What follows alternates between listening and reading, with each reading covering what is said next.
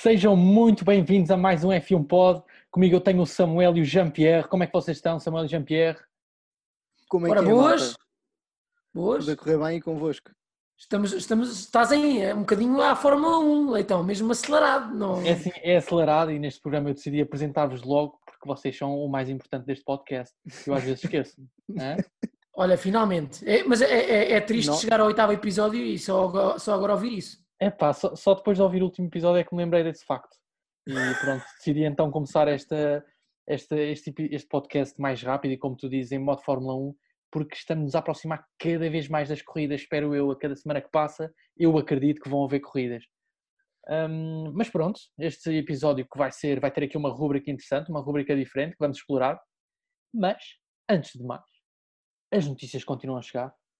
A Fórmula 1 continua a estar nas nossas cabeças e nos nossos interesses. E vamos ouvir as principais notícias desta semana com as pit stops do Jean-Pierre. E agora sim, já temos calendário provisório para 2021. Na passada semana, as equipas de Fórmula 2 e Fórmula 3 receberam um calendário provisório para a época de 2020, o qual podemos especular que será aplicado igualmente à categoria principal da modalidade. Tal como já anunciámos em episódios passados, torna-se cada vez mais sólida a previsão do campeonato iniciar-se com uma sessão dupla no GP da Áustria, seguida de uma sessão dupla no GP de Silverstone. Apesar disso, surgiram notícias de que o governo britânico poderá travar a realização das provas em Silverstone, tendo em conta as restrições impostas pelo estado de quarentena no país. Estas duas provas seriam uma etapa importante na concretização do calendário de F1, já que sete das dez equipas da grelha têm as suas sedes localizadas no Reino Unido. Rumores sugerem que o circuito de Hockenheim, na Alemanha, palco de uma corrida épica na, na época passada, mas que não estava contemplada no calendário original para esta época, poderá ser uma alternativa ao Grande Prémio de Silverstone. E, para quem achava que tinha acabado, ainda não é desta. Silly Season, sem final à vista, com um dos lugares livres na Renault e com Vettel sem equipa para a época de 2021, a Silly Season continua a especular sobre qual o desfecho das movimentações dos pilotos. Desde Fernando Alonso na Renault, a Vettel substituir Valtteri Bottas na Mercedes, as apostas multiplicam-se. Por isso, ponham o cinto. E, como já é habitual, passamos do mundo físico para o mundo virtual. Próxima etapa do Grande Prémio Virtual realiza-se no Mónaco e tem surpresas. A próxima etapa no mundo virtual terá o maior registro de pilotos da grelha real da Fórmula 1, apresentando as surpresas Valtteri Bottas e Esteban Ocon a correrem pelas suas equipas oficiais. Os dados estão lançados para o GP Virtual do Mónaco, que terá a transmissão em direto no canal oficial da F1 no YouTube, domingo, às 18 horas. Obrigado, Jean-Pierre, mais uma vez, pelas excelentes notícias que dão aqui o moto ao nosso podcast. Pá, Muito Nossa, melhor que a semana passada. Ah, para quem achava que não era possível melhorar, não é? Fica, fica esse, esse dado. não, Não, eu, acho, eu acho que era. A semana passada foi tão mal que era, era complicado não melhorar esta semana, mas melhorou. Pois, do chão não passa, não é? Exatamente. É o que podemos dizer destas pit stops. Leitão, é o Demorou Samuel um está bocadinho a falar- arrancar, mas diz, diz. O Samuel está a falar daquela entrada sobre a saída do Vettel. Não estás a Pois, recordar? pois, pois. pois. Eu Sim, se- se- perfeitamente. senti que ele, que ele desviou-se um bocadinho a meio e tentou mandar um ataque durante eh, portanto, a sua rúbrica, de certa forma, e foi isto que aconteceu, basicamente. É verdade, é verdade. Mas já agora, Samuel, e pegando nesse tema de Vettel, estou curioso de saber o que é que, se tens dormido bem, atenção, com os sonhos, não vou dizer que tipo de sonhos são, a imaginar Vettel na Mercedes. Olha, eu, eu, eu disse-vos a semana passada ou não vos disse? Hum, acho- não Que- sei se disseste, mas acho que se calhar tens que repetir. Para nós e para os nossos eu não vos disse aquilo que, aquilo que estava a crescer dentro de- dos rumores da Fórmula 1, Disseste, Samuel, disseste. Que havia atenção, aqui a uma Silly- ligação muito forte. Mas atenção, Silly Season é isto, não é? É Portanto, verdade, é verdade, é verdade. E eu não quero, eu não quero depois cair, cair de cara com esta, pronto, com esta esperança, de certa forma. Não, mas, eh, Leitão, como tu disseste, pronto, o Vettel continua sem equipa, continua com um futuro indefinido, e com isso eh, a especulação é máxima, porque o Vettel lá está, é um quatro vezes campeão mundial que está sem equipa na Fórmula 1. Portanto, as equipas estão a tentar perceber o- se, se há lugar para ele em 2021, qual é o desejo do Vettel, quais são as exigências também do Vettel, mas rapidamente também se chega à conclusão que se calhar, caso o Vettel eh, queira competir eh, na, na, eh, na Fórmula 1 em 2021 por um campeonato que a Mercedes é a única alternativa possível. Porque pronto, da Ferrari ele acabou de sair e da Red Bull não, está, não há hipótese porque está completamente focado ao, ao Verstappen e inclusive eh, já vieram dizer, tanto o Chris Horner como o chefe eh, principal da, Red Bull, que não há, eh, portanto, dinheiro para oferir o salário do Verstappen e do Vettel, portanto está, está completamente fora de questão. E com isto, prende-se a questão que Hamilton e Bottas, portanto, só têm contrato para 2020 e estão sem contrato para 2021. Hamilton parece-me claro que vai renovar com a Mercedes. Resta saber então qual é que vai ser ocupado o segundo lugar da Mercedes. Se é Bottas, se é George Russell, que Toto Wolff também tem falado imenso, como sendo se calhar o preferido dele para ocupar esse lugar, mas também chegam uh, vozes da Alemanha que há muita gente ligada à Mercedes que gostaria de ter Vettel no, no, no Silver Arrows. Sim. Não sei qual é que é a vossa opinião em relação a isso. Ah, a minha opinião é que seria se calhar das melhores jogadas de marketing que a Mercedes poderia fazer nesta altura, não é? A Mercedes sendo alemã com um piloto alemão, o que é que podem querer mais, não é? Lá está. Certo, mas eh, apesar disso, hum, a Mercedes é parte alemã, mas também parte eh, britânica. A sua sede é, é no Reino Unido, apesar de que a principal acionista é, portanto, uma empresa alemã que é Daimler, se não... Daimler, ou Daimler, é, é por aí. Exatamente, portanto, mas eh, esta dupla que, que, que também falaram, George Russell e, hum, e Hamilton, seria também uma dupla interessante em termos de marketing, porque são uma dupla 100% britânica. E, portanto, nesse sentido, também existe alguma especulação nesse aspecto. Mas, pegando no tema Vettel, não sei quanto a vocês, mas a mim parece-me que para Vettel ou é Mercedes ou não é nada. Parece-me que é esta um bocadinho a posição do piloto. Ou seja, hum. há equipas para Vettel, mas Vettel ou vai para a Mercedes ou não vai para lado nenhum. Sim, acho que tens razão. E pegando um bocado no que o Samuel estava a dizer, para além de ser a única equipa pela qual Vettel pode lutar pelo título, é a melhor, efetivamente. Ou seja, eh, se Vettel acabasse por ir para a Mercedes, se calhar até estaria melhor do que na Ferrari, não é? Para poder competir pelo título.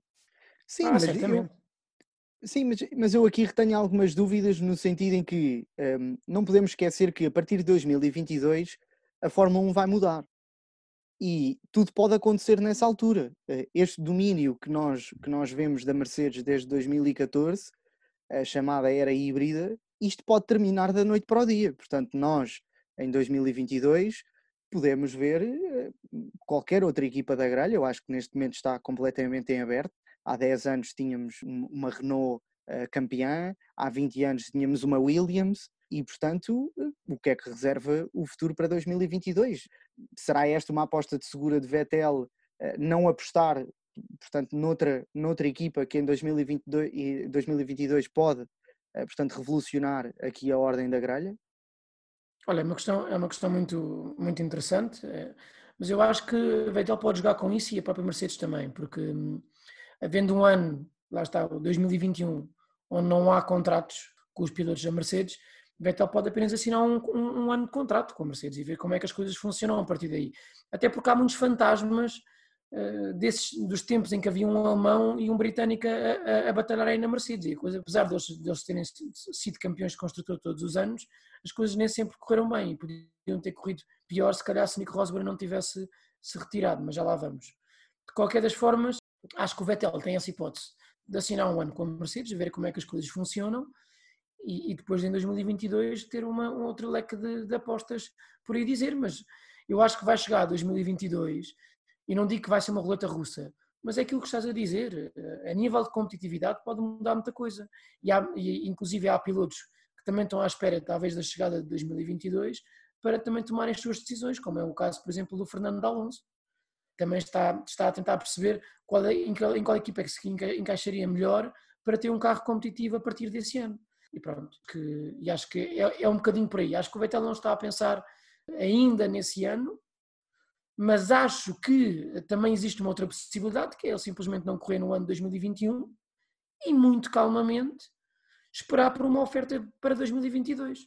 Ter um ano de pausa, se calhar também é o que ele precisa, porque o Vettel nos últimos dois anos tem sentido muita pressão em cima dele, muita pressão para ganhar um campeonato Ferrari, muita pressão para ser melhor que o, que Charles Leclerc, eh, muita pressão para conseguir, de certa forma, igualar o seu ídolo que é o, o Schumacher. Ou seja, há aqui uh, muitos fatores que estão a pesar uh, em cima dos ombros do Vettel. E embora ele possa parecer que não está minimamente pressionado, a verdade é que o que faz em pista é totalmente diferente. E, e são erros que, que depois vemos, vemos que, são, que, são, que se pagam caro. E portanto o Vettel, neste sentido, nesse sentido, acho que merece talvez um ano sabático, inclusive, para uh, mais tarde ter uma decisão até se calhar mais, mais concisa e conseguir uma, uma bela equipa para 2022 e se calhar voltar a lutar por um título.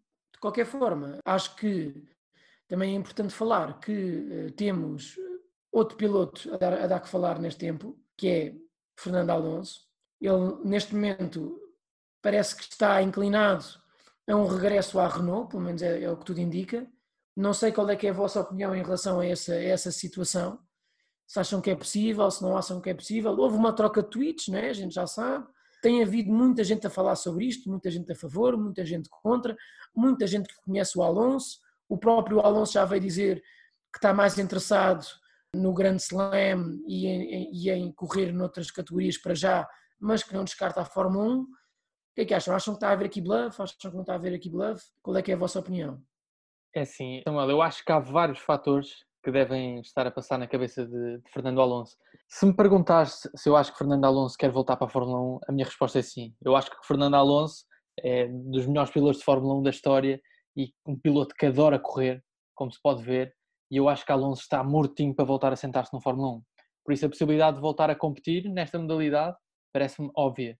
Depois, há outro fator que também acho que vai de acordo com essa notícia, que é a relação que Alonso tem com a Renault. Alonso foi campeão pela Renault, foi na Renault que conseguiu ser campeão e por isso eu acho que há uma estima com toda a organização, desde a equipa ao, ao próprio, ao próprio monolugar, por isso é mais um fator a favor de, dessa, dessa, dessa possibilidade. Agora, se algo que nós sabemos é que Alonso não gosta de perder, nem feijões. E se algo que nós sabemos é que Alonso gosta de ganhar corridas e gosta de competir pelo lugar no pódio. Será que Alonso está disposto a voltar para a Fórmula 1 sem ser para lutar pelas corridas? nesse caso, a Renault talvez seja uma aposta arriscada nesse sentido. Por isso é, olha, vamos ver. Não sei, o que é que achas, Jean-Pierre? A mim parece-me clara essa posição, Leitão. Acho que, acho que Alonso não vai para a Renault, apesar de todos esses fatores a favor e, e, e, e são Achas válidos. que não vai? Acho que não vai para a Renault. Uh, acho, que neste, acho que há exatamente muitas boas relações entre a Renault e a Alonso esse tweet eh, que até referiste, Samuel, pode pura e simplesmente ser resultado dessa boa relação que existe entre Alonso e, e, a, e a equipa, não significando para mim necessariamente que exista uma certeza ou uma indicação com isso de que ele iria para a Renault. Não estou a dizer com isto que não possa ter sido falado, mas a mim parece-me que Alonso não se quer sentar num lugar que não seja para competir pelo pódio, pelo menos mesmo com poucos anos de carreira ainda pela frente, porque já é um piloto já algo velho, de certa forma? Não sei se isso fará a diferença. Lá está, Alonso está a competir noutras competições, saiu da Fórmula 1 e não foi por isso que deixou de conduzir. O automobilismo é um mundo uh, extremamente diversificado, uh, o que não falta é opções para ele se poder divertir. Claro que a Fórmula 1 é a modalidade rei e não estou a dizer que Alonso não teria interesse em voltar, mas acho que se existisse esta questão da Renault, acho que já teria sido confirmado. E no episódio falámos, no episódio passado, peço desculpa, não falámos aqui de um nome e acho que foi uma grande falha, mas que efetivamente não soube especular muito na questão da, da Silly Season, já vi algumas notícias, mas poucas pessoas a falar disto. E na mesma ótica daquilo que falaste de Vettel ir para a Mercedes por ser alemão, ninguém fala sobre Pierre Gasly, que é francês e termina contrato em 2020. E a Renault também é uma equipa francesa. Portanto, a mim parece-me que neste momento há claramente interesse por parte da Renault em Pierre Gasly, apesar de não ser conhecido pelo público. Por outro lado, eu acho que as equipas esperam para ver o que é que acontece com Vettel, porque se Vettel for para a Mercedes, Bottas fica livre. E se Bottas ficar livre, todas as equipas vão querer Bottas. Sendo que McLaren já não vai querer botas, porque já, eh, portanto, eh, fechou com, com Daniel Ricardo. E qual é a, a, outra equipa a seguir à McLaren com maior potencial? É a Renault. E, portanto, a mim parece-me que a Renault não vai ficar com Fernando Alonso e tem as cartadas Bottas e Pierre Gasly, tendo Bottas aqui a questão de impasse por Vettel e em segunda opção, Pierre Gasly, que à luz dos acontecimentos que aconteceram com a, com a Red Bull, não parece que vá para a Red Bull saindo da Toro Rosso. Tu não és uma pessoa muito sonhadora, pois não, eh, Jean-Pierre? em que sentido? No sentido de movimentações algo chatas, de certa forma. Movimentações chatas? Pierre Gasly... Pierre Gasly, eh, eu percebo, eu percebo o interesse da Renault no Pierre Gasly, mas a Renault já tem um piloto francês, já foi buscar o seu piloto francês, é o Esteban Ocon. Então, já, tá, já foi lá buscá-lo. No, no, no, caso da Mercedes é diferente porque tem lá, não tem lá nenhum piloto alemão. A minha questão, e, pronto, e, e atenção, sim, eh, há, existe realmente algumas informações que a Renault pode estar interessada em Pierre Gasly, certamente pela época que fez na Red Bull o ano passado. Toro Rosso, não só na Red Bull, também em época mas, mas eu digo especialmente na Red Bull, fez uma época tão boa na Red Bull que deve ser por causa disso. Uh... Estas ironias, estas ironias do Samuel. Uh, não, eu, não, o Pierre Gasly ainda é um, é um, piloto que eu acho que ainda tem que, tem que ainda se redescobrir e tem que ainda ganhar muita confiança para um dia voltar a ser, a, a ser opção para uma equipa de topo como a Renault pode vir a ser, lá está, em 2022, nós não fazemos a mínima ideia em relação a isso. Aquilo que, aquilo que, que eu sei é que o Alonso, e, e até pegando um bocadinho já em que o Leitão disse, tem uma, uma relação muito boa com a organização, foi, foi, campeão efetivamente na Renault duas vezes, já foi há alguns aninhos, é um, é um facto. Não está lá o, o Briatore, que era o chefe de, de, equipa, que era o seu grande amigo, mas estão, está as condições reunidas para que ele volte à Renault, na minha opinião.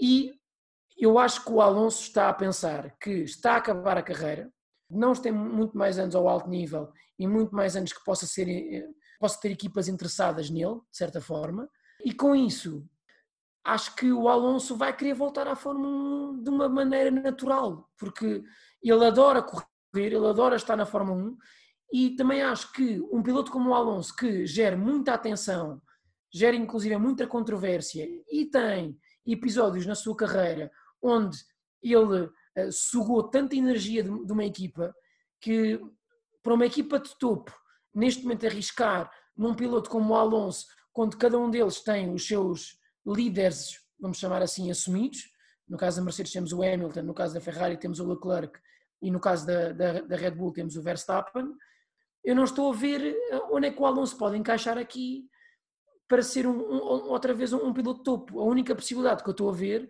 é ele entrar para a Renault, por exemplo, em 2021 e lá está, pois a Renault conseguir ter um projeto muito bom para 2022 e ter um carro bastante competitivo. Eu acho que aí está a maior aposta e é isso que se calhar que o Alonso aí deve, deve apostar. E isto também ajuda numa outra questão. O futuro da Renault está em causa na Fórmula 1 daqui a uns anos.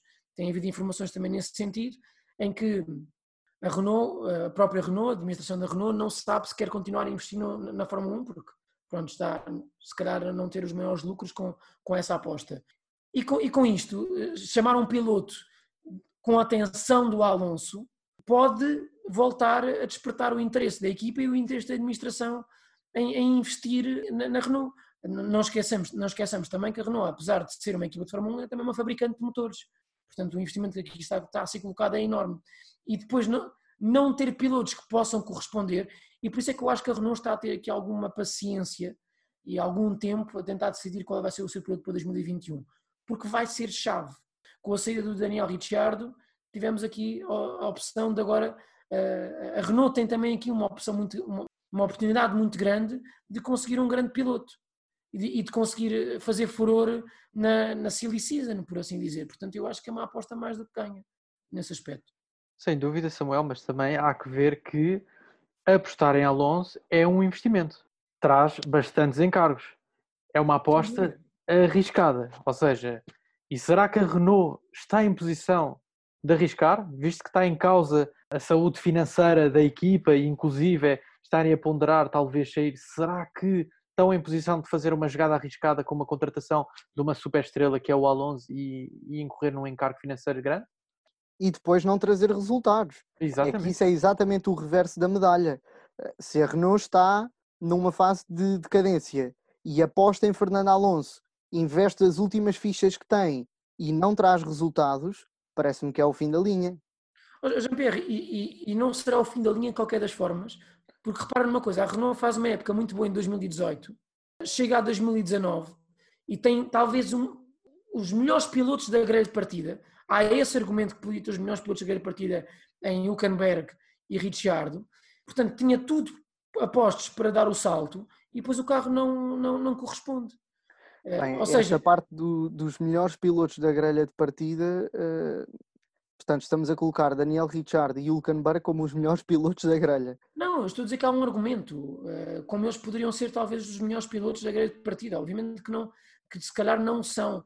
Estou a dizer é que há um argumento porque são, eram dois grandes pilotos e a, e a Renault tinha tudo para fazer uma grande época nesse, nesse aspecto. Porque tinha os pilotos para, para, para garantirem os resultados, basicamente. O carro é que não conseguiu corresponder.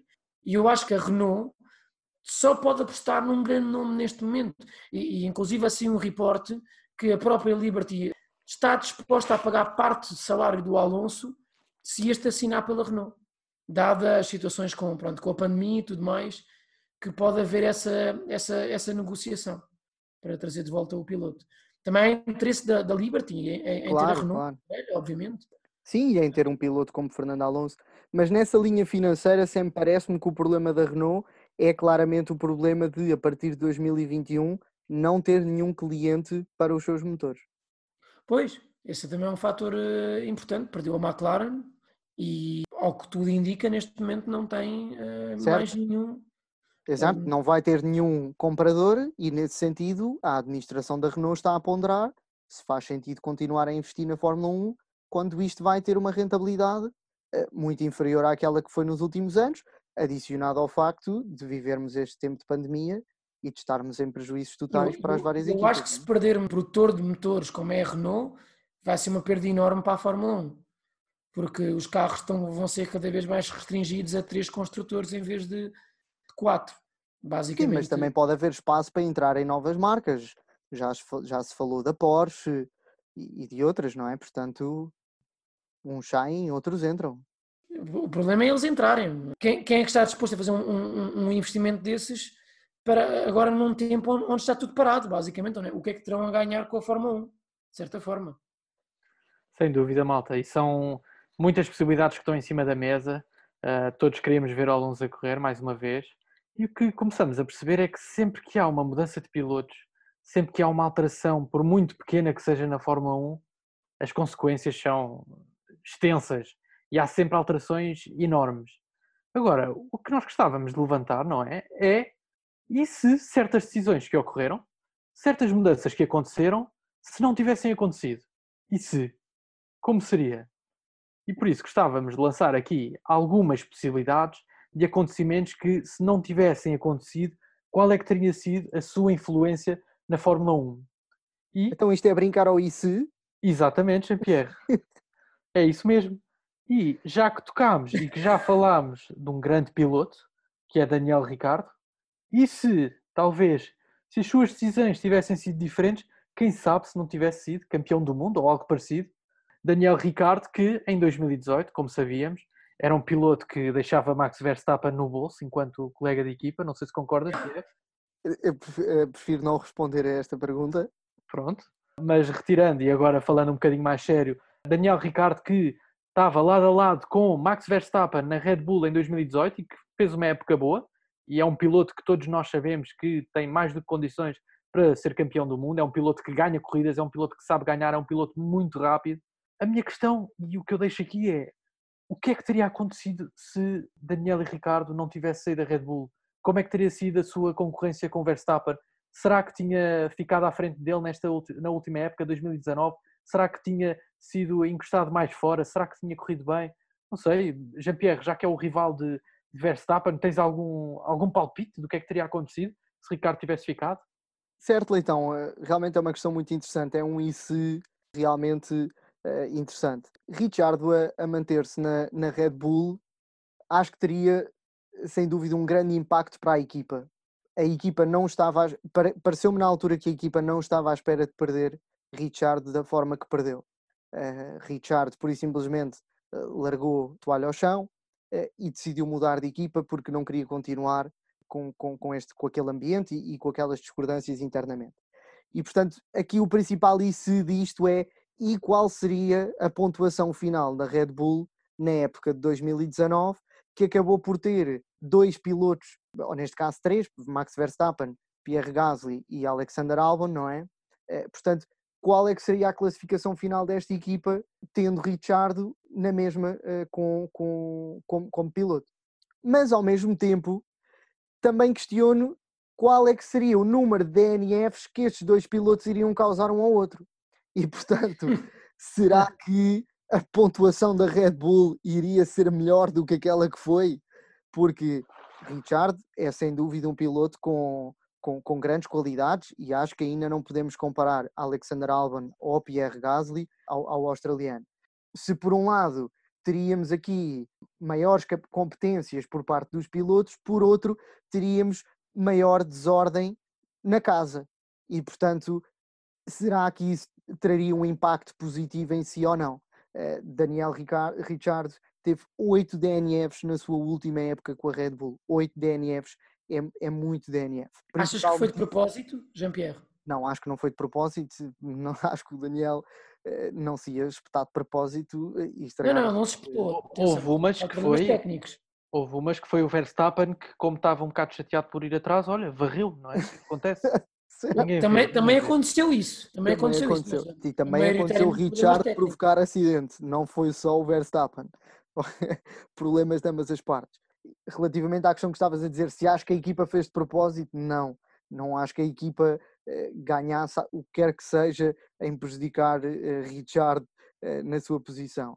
E aliás, se olharmos à época seguinte, Daniel Richard teve 6 DNFs na Renault, portanto a diferença também não foi assim tanta.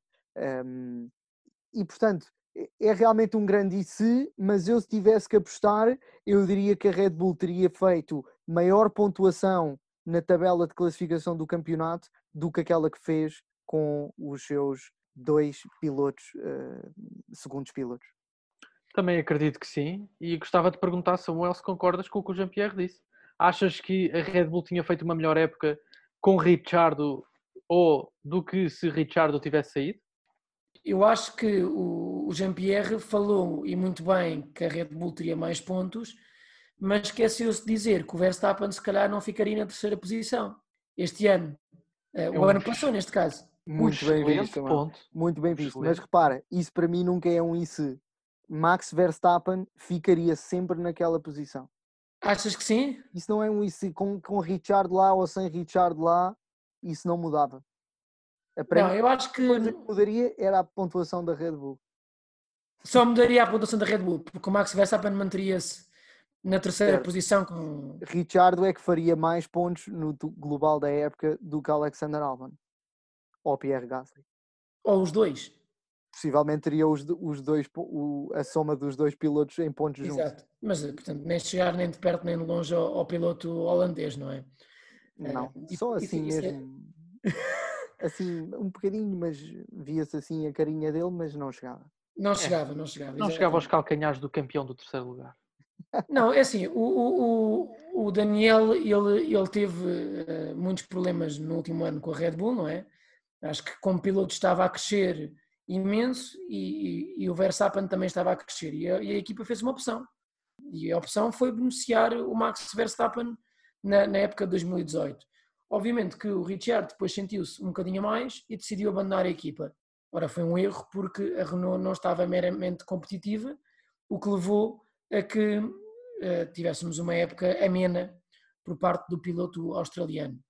Eu acho que se eu ficasse na Red Bull, eu também estou de acordo com, com, com o Jean-Pierre, acho que teríamos uh, uma rivalidade mais acesa do que aquela que tivemos, que foi o Verstappen a dominar por completo tanto o Albon como o Gasly. Eu acho que o Gasly, então, nem sei se, se há uma palavra mais forte do que dominar, porque parecia que o Gasly estava num touro rosso na primeira metade da época, mas que o Richard iria talvez entrar com tudo, isto, isto partindo do pressuposto que a Red Bull teria aqui a mesma opção isto, partindo aqui do pressuposto que a equipa teria, a mesma um, força quando a, mesma força para, para, os dois pilotos e, e dava a mesma motivação para os dois pilotos, acho que teríamos uma época muito mais renhida do que aquela que, que tivemos na Red Bull, talvez muito mais interessante.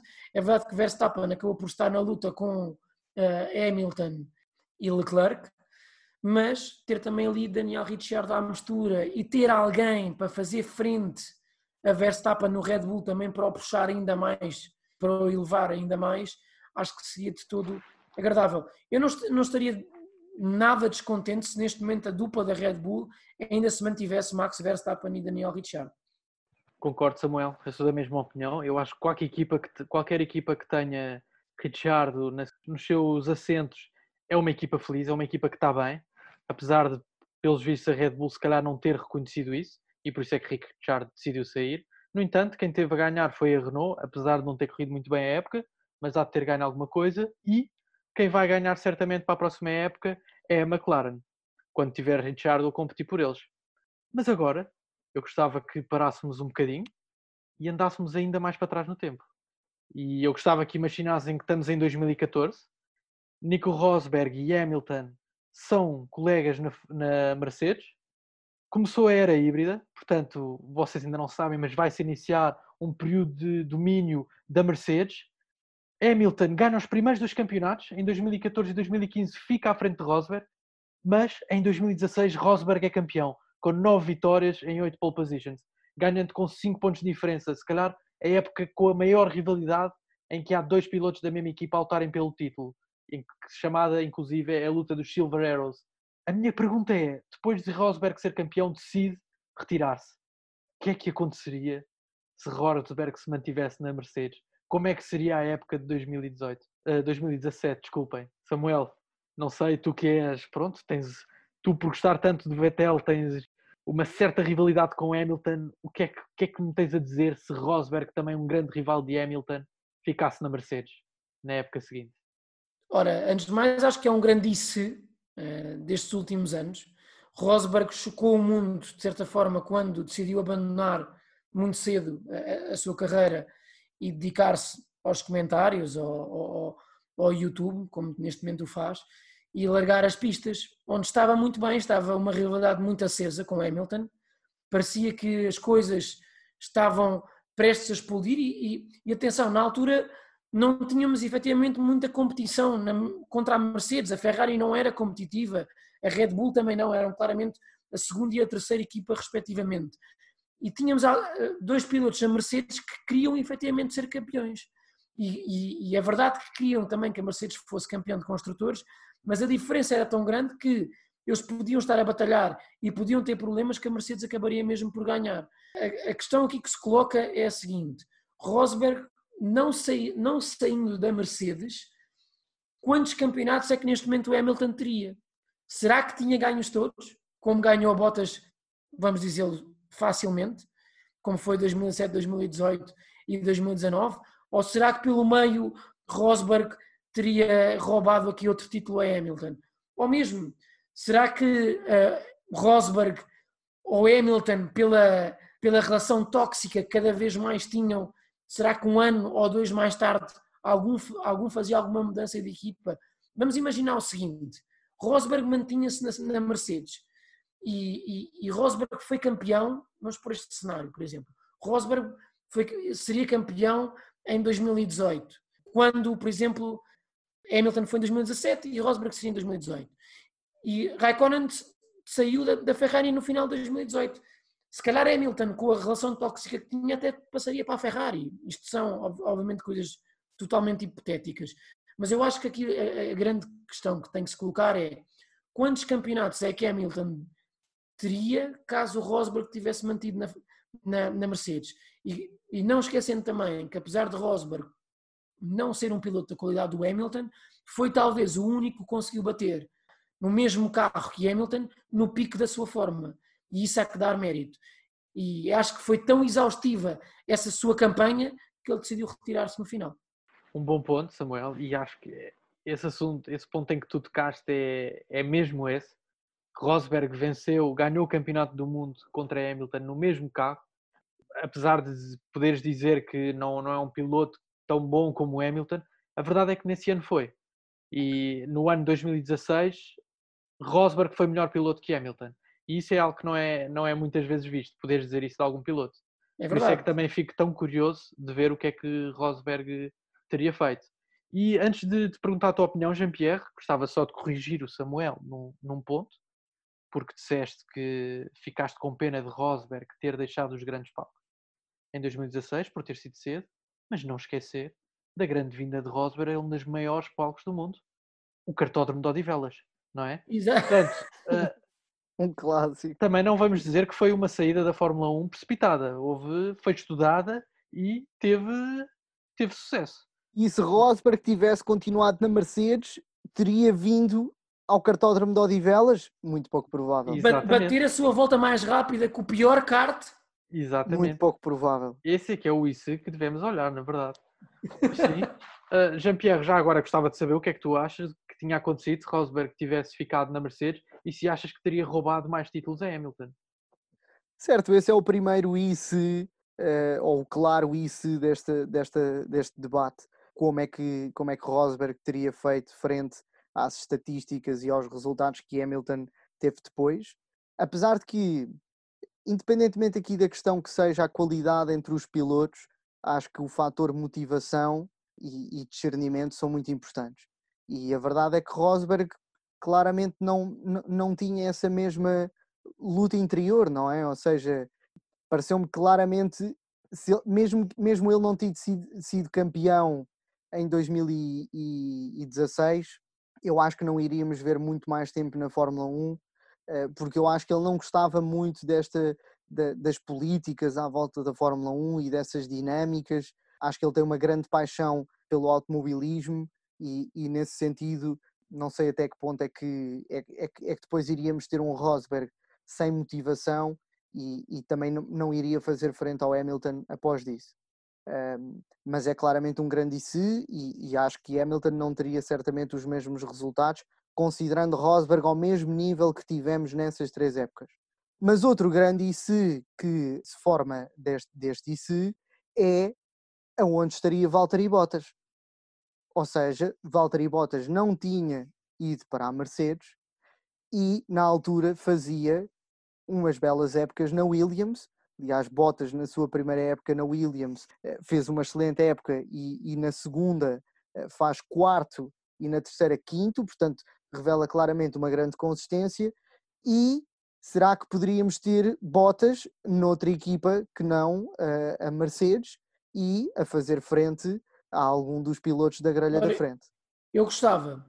Eu gostava de ter Bottas noutra equipa que não na Mercedes, porque o Bottas não faz frente ao Hamilton de maneira alguma. Portanto, eu gostava que, o piloto que tivesse substituído Rosberg tivesse sido um piloto que tivesse dado mais problemas a Hamilton. E sim, Bottas deu alguns problemas a Hamilton, mas nada que se compare à época de 2016 e à época de 2015, por exemplo, onde Rosberg claramente incomodou Hamilton, claramente certo. ganhou corridas, picou-se contra Hamilton, não teve medo de se lançar contra o piloto uh, inglês. E gostava que outro piloto tivesse feito, uh, sem tirar mérito ao Bottas, claramente está a jogar o jogo de equipa, mas o jogo de equipa, neste momento, não garante que sejas considerado um dos maiores pilotos de sempre. Se é esse o objetivo também do Bottas, de certa forma. E lá está, é aquilo que também eu, se calhar, e o Leitão também uh, dizíamos há pouco, que é o Rosberg, para bem ou para mal, derrotou o Hamilton no pico da sua forma, com um carro igual. Quer queiramos, quer não, com os azares que tiveram ou que não tiveram, não interessa. A verdade é que bateu o Hamilton. E praticamente ninguém pode dizer isto. E temos também comparação com a carreira que foi o Hamilton, o Hamilton muitas, muito poucas vezes perdeu para o seu companheiro de equipa. Portanto, eu acho que o Bottas é um excelente piloto, certamente teria ido para outra equipa, que não acredito que tivesse na Williams até agora, se calhar até teria outra carreira, se calhar não teria tantas vitórias como neste momento tem, porque a Mercedes garante-lhe isso, de certa forma, ter vitórias durante a época, mas, sinceramente, gostava que tivesse ido outro piloto para a Mercedes, ou se calhar até gostava que o Rosberg não se tivesse retirado, de certa forma. Sem certo, acho que temos também a diferença entre um Bottas uh, nessas épocas para, para, para aquilo que foi Bottas o ano passado. A mim pareceu-me que Bottas, sim, sim. na última época, entrou claramente com uma atitude diferente. Mas. Olha, há uma, há uma, corrida que eu me lembro muito bem do Bottas o ano passado, que é em Silverstone, não sei se vocês recordam. Ele tem umas lutas muito interessantes com o Hamilton logo nas primeiras voltas. Certo. E, e, é, e é, interessante porque o, aquele Bottas era o Bottas que eu gostava de ter visto logo desde o início, que é um Bottas a, atacar o Hamilton, um Bottas a não ter medo de ir para cima dele, um Bottas a, a, a não ter que estar sempre a respeitar aqueles 2, 3 segundos para que o companheiro de equipa, quando estão em, em primeiro e em segundo lugar. O Bottas que nem sempre respeita as, as ordens da equipa e, e, também tem uma opinião a dar a esse sentido. Eh, não é, é sempre, lá está a famosa, a famosa frase do Hey Valtteri is James, não é? Do, do diretor de equipa da Mercedes, sempre que está a pedir alguma coisa ao Bottas para que este faça em prol da equipa e portanto certo. gostava que... Mas a mim parece-me que nessa época o que foi diferente foi a primeira, o primeiro grande prémio do campeonato, que foi a Austrália, que Bottas sim, sim. vence. E eu acho que isso destaca-o logo e pensa, ok, eu ganhei esta, agora sou eu que estou à frente. Não é? Mas depois não se manteve. Certo, é? Mas, eh, mas é Hamilton, é Hamilton, não é? Ou seja, não, não há nada a fazer quanto a isso. Certo. Mas deixa no ar a questão que é, será que é vantajoso para uma equipa de Fórmula 1 ter dois pilotos a competirem pelo título de campeão mundial? Será que a Mercedes queria continuar essa rivalidade tão acesa entre os seus dois principais pilotos? Ou prefere ter um domínio de um dos pilotos, como piloto principal, e outro só para garantir que ganha o campeonato? Não é? Ficamos um bocado com essa, com essa questão, não é? Talvez no, na Fórmula 1 moderna, assim como a Red Bull acaba por não gostar de ter Richardo a perturbar Verstappen e prefere concentrar as suas atenções apenas num piloto, se calhar passa por estratégia também. Isso a mim não me parece bem assim, no sentido em que eu acho que foi Rosberg que quis sair e não foi a Mercedes que quis que ele saísse, e acho que a Red Bull não quis que Richard saísse, foi Richard que quis sair.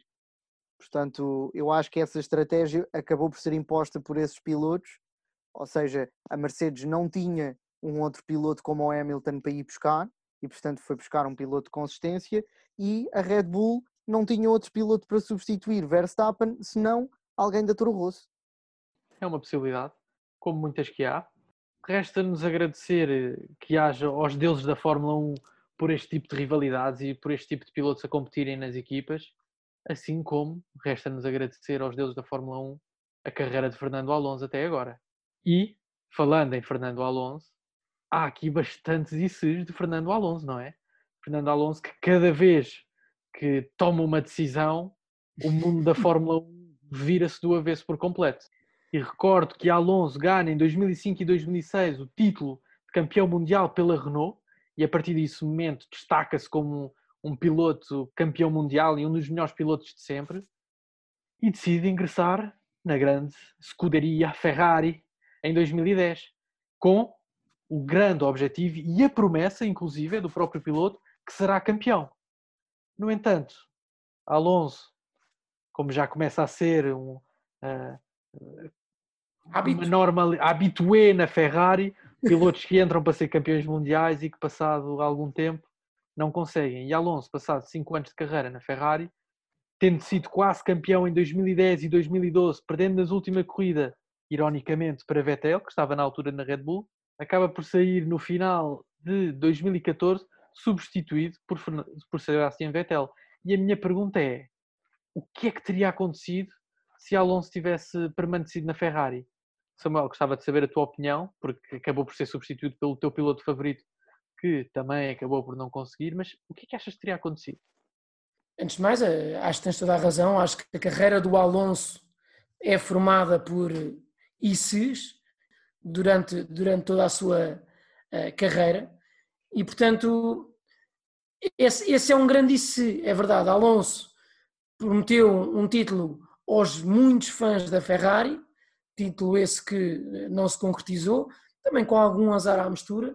Teve em 2010 muito próximo de o fazer, como tu muito bem disseste, é aquela corrida já típica da Abu Dhabi, onde temos Alonso atrás de Petrov, da Renault, na altura, um, e lá está, também é um bocadinho engraçado porque perde o título por causa de um carro da Renault, não consegue ultrapassá-lo durante a corrida inteira. É, é realmente uma coisa uh, irónica.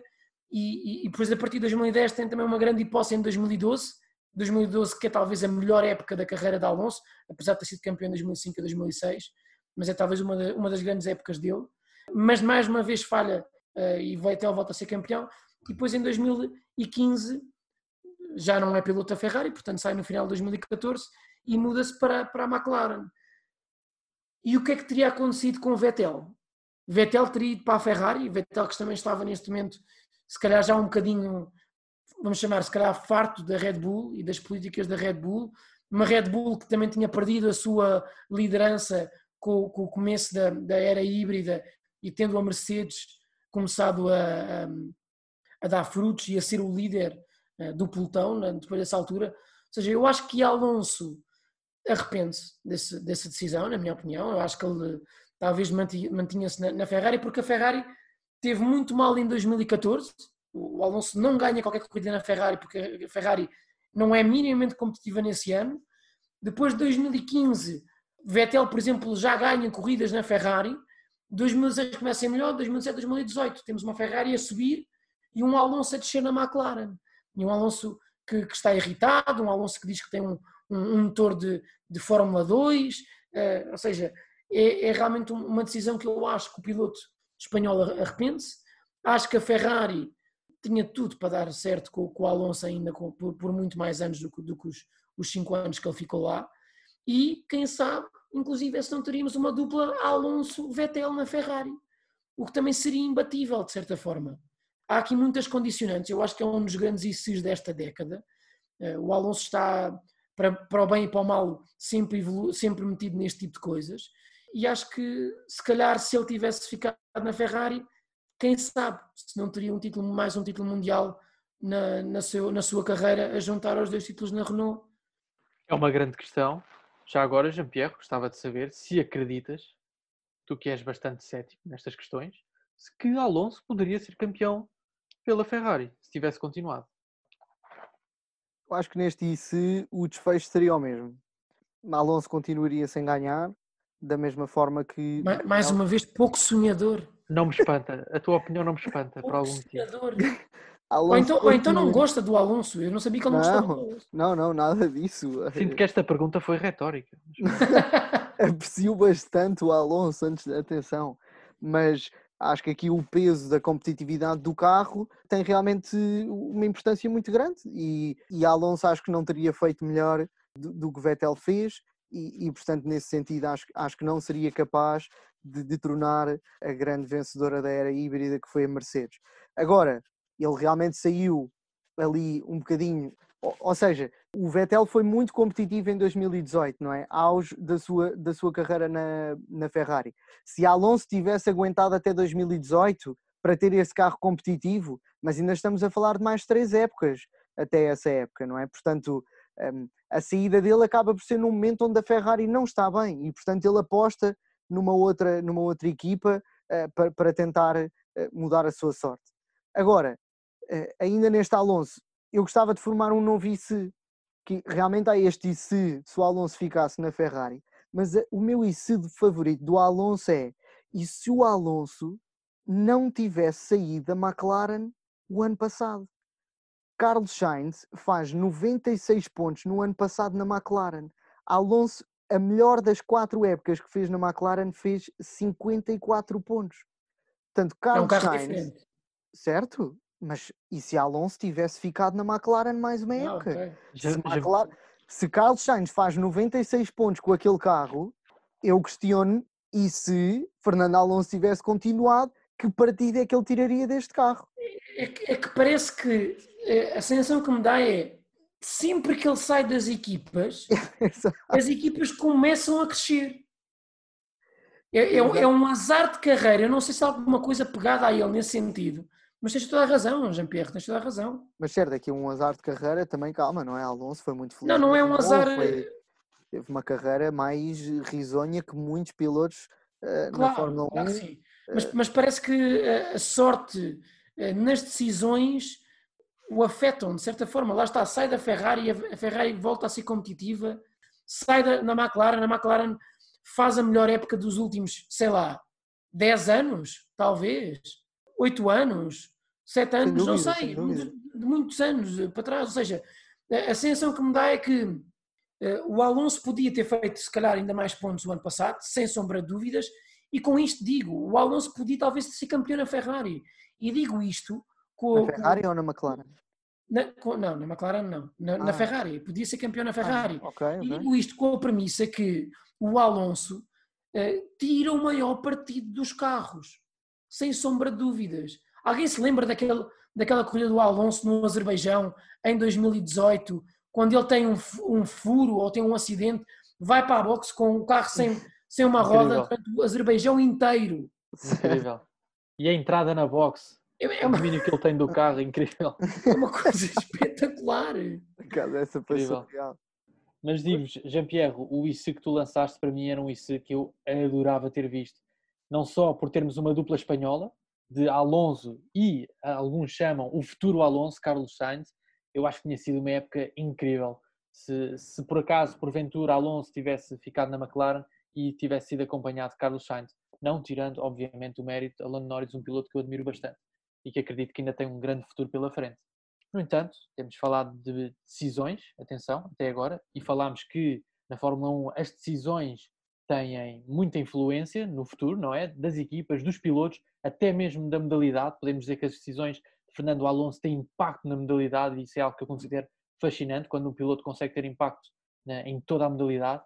No entanto, há alterações que não são bem decisões voluntárias há acontecimentos, e isso também é um, é um, acho que é algo que nós temos que olhar, que é certos acontecimentos que tiveram um impacto na modalidade, nos pilotos e nas equipas. E há um acontecimento super infeliz e, que, e é um IC que, que eu acho que gostava, que, era, que acho interessante nós falarmos aqui, que era IC uh, Robert Kubica, um piloto que o ano passado correu pelo Williams e que infelizmente não conseguiu uh, ter bons resultados, tem ficado em último na grelha, uh, inclusive há muitos novos seguidores de Fórmula 1 que apenas, se calhar, viram apenas Kubica a correr pela Williams e não fazem, se calhar, ideia ou não têm bem a percepção da qualidade do piloto que estamos a falar, o piloto polaco incrível, um talento incrível, que, infelizmente, teve um acidente numa prova de rally fora da Fórmula 1, na, durante a off-season, que comprometeu por completo a sua carreira pelo acidente que ele teve. Inclusive, foi dito na altura que Kubica nunca mais poderia voltar a correr. E a minha questão aqui, que, que eu gostava de ouvir a vossa opinião, é: e se Kubica não tivesse sido esse acidente? Ou seja, se a carreira de Kubica não tivesse sido influenciada por um acidente que o comprometeu, e por isso mesmo gostava, Jean-Pierre, que tu me dissesses se acreditas que uh, o futuro de, de, de Kubica, se não houvesse esse acidente, tinha sido completamente diferente, se ele poderia ter vindo a ser campeão mundial, como muitos antecipavam. Leitão, sem dúvida, um, a vida de Kubica e, e, a sua profissão, digamos assim, como automobilista, automobilista uh, ficou completamente comprometida com, com este acidente. Um, a carreira dele teria sido totalmente diferente e a Fórmula 1 teria sido totalmente diferente. Eu acho que este é talvez o maior IC uh, daqueles que estamos a apresentar aqui, uh, com uma especulação que poderíamos ir uh, fora de série, relembro que Kubica foi contratado pela Renault para substituir Fernando Alonso, que foi para a Ferrari, portanto, uma Renault que nesta altura estava claramente como uma equipa de topo, portanto, uma equipa para ganhar. Kubica, na sua terceira época na Fórmula 1, faz cinco pódios, e, digo terceira época, mas uma delas foi como piloto de testes, portanto, segunda época a correr, faz cinco pódios e ganha um grande prémio na altura com 22 anos, não estou enganado, era claramente uma estrela e teria mudado toda a história da Fórmula 1. Eu diria que um IC destes, como o Kubica que temos aqui, eh, só é comparável a e se Senna não tivesse morrido. Porque Sim. não me parece existir outro desta dimensão. Não, é, um, é um IC muito, muito sério, de certa forma. Ou seja, foi um acidente muito grave de rally. Ele para quem não sabe, teve parte do braço a ser amputado e, e portanto, houve ali uma mecânica, teve também uma fratura no, no, no cotovelo. Eh, as coisas, quando ele teve aquele acidente, pensavam-se que ele jamais correria e, no entanto, passado 7, 8 anos depois do seu acidente, a verdade é que voltou um carro de Fórmula 1 e não, não teve os resultados esperados. A Williams também não era um carro minimamente competitivo e, e, a passagem foi curta de Robert Kubica, que apesar disso trouxe grande experiência e, e trouxe uh, grande know-how do desporto para, um, para, para as pessoas que estavam todas envolvidas na, na equipa da Williams. Portanto, é sem dúvida um, um piloto, uma grande mais-valia pelo seu conhecimento também, se calhar até mesmo pelo, por aquilo que faz em pista. É, tens toda a razão, Jean-Pierre, era, era, um grande piloto na, nos anos de 2008, 2009, 2007, por essa altura Kubica era um dos tours da Fórmula 1, correu muitos anos na BMW, que foi foi dos seus melhores resultados, e, e, pronto, e infelizmente houve um acidente que, que lhe retirou se calhar a oportunidade de ter ainda muitos melhores resultados àqueles que já tivera.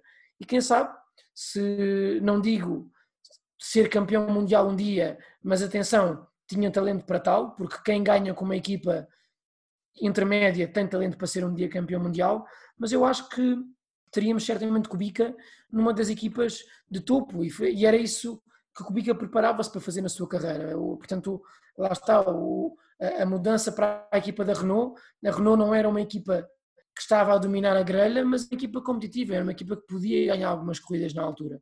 É uma, é uma situação um tanto ou quanto triste, não é? Porque ver assim um piloto uh, deixar de correr durante anos e anos é uma, é, é uma tristeza, mas eu, eu fiquei contente com o regresso dele à Fórmula 1 porque foi sem dúvida merecido e é verdade que neste momento saiu, como saiu com maus resultados na Williams, mas não foi por culpa dele e acho que quem segue Fórmula 1 a sério e quer, quer conhecer um bocadinho, um bocadinho da carreira do que foi Robert Kubica, sabe que é um piloto com uma mais-valia enorme e que merece estar na grelha da Fórmula 1. Sem dúvida, Samuel, era incrível. Ao mesmo tempo, também ficamos, fica para a história uma das maiores eh, histórias de superação, não é? A verdade é que o retorno de, de Kubica à competição foi incrível e, e, isso também ficou para a história, por isso não, acaba por não se perder também. Aliás, perdemos uma história e ganhamos outra, igualmente incrível, e é isso deixamos a nossa também aqui a homenagem a Kubica. Sim, desculpa, Leitão, eh, acho que seria também de alguma forma interessante se tivéssemos visto Kubica noutro carro sem, sem ter sido a Williams, não é? Claro, claro, óbvio. Lá está, tudo o que ficava em aberto era. Lá está, ficava em aberto, é, lá está, é o isso. É, era incrível percebermos todos esses fatores. No entanto, agora gostava de começarmos a terminar aqui o, o, o nosso programa, porque há tantos ICs. Eu gostava de falar de um piloto, não sei se vocês vão conseguir adivinhar quem estou a falar mas foi um piloto que foi uh, participou no programa Júnior da Red Bull em 2012 e 2013, um piloto para mim talentoso, uh, correu na GP3 em 2012 e na Fórmula Renault em 2013, como disse, mas que acabou por não assinar com a Toro Rosso, estava previsto que fosse assinar pelo Toro Rosso, havia grandes possibilidades, no entanto o lugar dele na Toro Rosso acabou por ser substituído por Daniel Kvyat, tendo acabado por assinar pela Fórmula E, pela BMW em 2014. Não sei se já estão a ver de quem é que eu estou a falar. Nada mais, nada menos do que o nosso português, o nosso conterrâneo, Félix da Costa. E acho que já estão a adivinhar o e se que eu quero introduzir aqui. E se Félix da Costa tivesse ocupado a vaga de Daniel Kvyat na Toro Rosso em 2014? É a grande pergunta que eu deixo aqui. Samuel, não sei se queres deixar aqui a tua opinião. Eu que sei que tu és um grande fã de, de, de Félix da Costa e estás Acho que somos todos. Acho que somos, somos todos. todos. Somos todos, exatamente. Sem dúvida. E é uma pergunta que nós estamos constantemente a, a deixar no ar, que é e se Félix da Costa estivesse na Fórmula 1, para mim seria campeão do mundo e acho que para nós todos seria, não é? E seria o nosso, o nosso favorito. Mas gostava de saber o que, é que, o que é que tens a dizer, Samuel. Não, eu acho que esse IC é simples. Acho que esse é, é o mais fácil que, que hoje que hoje vieste aqui mostrar, Leitão. Então, concordo contigo e acho que já sei o que é que vais dizer. Pronto, eu acho que o Félix da Costa uh, merecia, obviamente, um lugar uh, como piloto de Toro Rosso em 2000, 2014. Creio, creio, esse, é, é, creio que a época era para ser a 2014, uh, ao lado, ao lado do Jean-Henrique Verne, creio eu. Acho que era, acho que era essa a dupla de pilotos de Toro Rosso para 2014. No entanto, o Daniel Kvyat e os investimentos que tinha por trás dele levaram a melhor sobre o nosso piloto português. Agora, eh, não há dúvidas que o Félix da Costa teria futuro na Fórmula 1 e, mais do que futuro, teria, ia ter bons resultados. E se calhar eh, o Félix da Costa hoje em dia é um, é um piloto que se dá muito bem com os tours da Fórmula 1, com os Verstappens desta vida e com os Lando Norris, porque também correu com eles e, e porque os, eles próprios foram ensinados por, por Félix da Costa noutras, noutras séries. Eh, e, só isso mostra o respeito que a grelha da Fórmula 1 tem pelo nosso, pelo nosso piloto português. Portanto, eu não tenho a mais pequena dúvida que o Félix da Costa teria um grande futuro enquanto piloto de Fórmula 1 e não tenho essa pequena dúvida porque ele já o está a ter com os resultados que, que tem neste momento na Fórmula E. Ele neste momento já não está na, na BMW, mas continua a fazer grandes resultados, inclusive, é, corrija-me se estiver errado, mas neste momento ele está a liderar o campeonato que está suspenso da Fórmula E. Portanto, há, há uma grande expectativa para que este ano tenhamos um piloto português no mais alto lugar do pódio no final do, do campeonato na Fórmula E. E isso mostra o, o valor uh, e a qualidade de, de Félix da Costa. Sem dúvida, Samuel, concordo 100% contigo. A verdade é que, se formos a olhar para a história, Portugal não tem uma participação na Fórmula 1 muito, uh, muito acentuada. Tivemos a participação de Pedro Lamy já há algum tempo, não tenho a certeza em que época é que foi. Tivemos também a participação de Tiago Monteiro. E pensando nisso, uh, ou seja, Félix da Costa seria o terceiro português a, a, ser piloto e a ter um lugar na Fórmula 1, na maior, na maior competição de automobilismo do mundo. E a pergunta que eu te deixo, Jean-Pierre, é se achas que Félix da Costa, tendo entrado, lá está, e se Félix da Costa tivesse entrado para a Toro Rosso, ocupando a vaga de Daniel Kvyat, se se poderia ter uh, tornado no melhor piloto de todos os tempos português? Definitivamente, uh, sem sombras de dúvidas. Félix da Costa é mais uma prova de que a Fórmula 1, mais do que um, um, um jogo de pilotos, é um, é um jogo de política e é um jogo de dinheiro, não é? E portanto, isto por vezes acaba por ter mais peso do que propriamente a qualidade dos pilotos. E é terrível compararmos Félix da Costa ao Kvyat. É, é um excelente piloto também. Mas Já estás a ser ao lado, ao lado do Félix da Costa. Não, eu, dou, eu dou mais qualidade ao Félix da Costa, embora eu acho que o Kvyat não seja um mau piloto. Atenção. Epá, desgosto do Kvyat. já estou a chegar ao fim do programa, malta, já estou. É que reparem, este é um isso muito emocional para mim. Eu estou a perceber Ter que um sim, piloto português na Fórmula 1, é, eu arrisco-me a dizer que deixava de apoiar o Verstappen, não é? Acho que deixávamos todos de apoiar os nossos, os nossos pilotos favoritos. Epá. Reparem, é que poderíamos estar a falar de hoje em dia eu ter Félix da Costa e Max Verstappen na mesma equipa, não é? Portanto, isto é um isso que mexe comigo. É verdade, é? é? verdade, é verdade. Isto é um isso que Sem mexe dúvida. comigo. Porque É verdade. Kvyat sobe à Red Bull e não fez rigorosamente nada quando esteve lá. Foi despedido. Teve azar. Teve Sim. azar, verdade. Épocas muito más para a Red Bull nesses Mas também teve erros. Também teve erros. certo. Um, apesar de, nessa época, um, na primeira época que, que subiu, ficou à frente do, do Richard, por, por, por poucos pontinhos. Um, e, portanto, e eu acho que este ICE tinha mudado a história do automobilismo em Portugal. Acho que hoje teríamos muito mais pessoas em Portugal uh, a assistir à modalidade. Uh, se calhar este podcast já tinha nascido há mais tempo. Tanto dentro de pista como fora de pista, as transformações de Félix da Costa ter subido à, à competição máxima acho que teriam sido enormes. E, e, portanto é mesmo com muita pena de que, que não vemos o piloto hoje. Uh, mas quem sabe um dia, se calhar, Quem sabe? Quem o sabe? homem ainda volta. Apesar de que Fórmula E eh, acompanhamos e vemos Félix da Costa aqui a, a ter grandes resultados. Eh, acho que isto até pode prometer aqui um, um próximo episódio para o F1 Pod.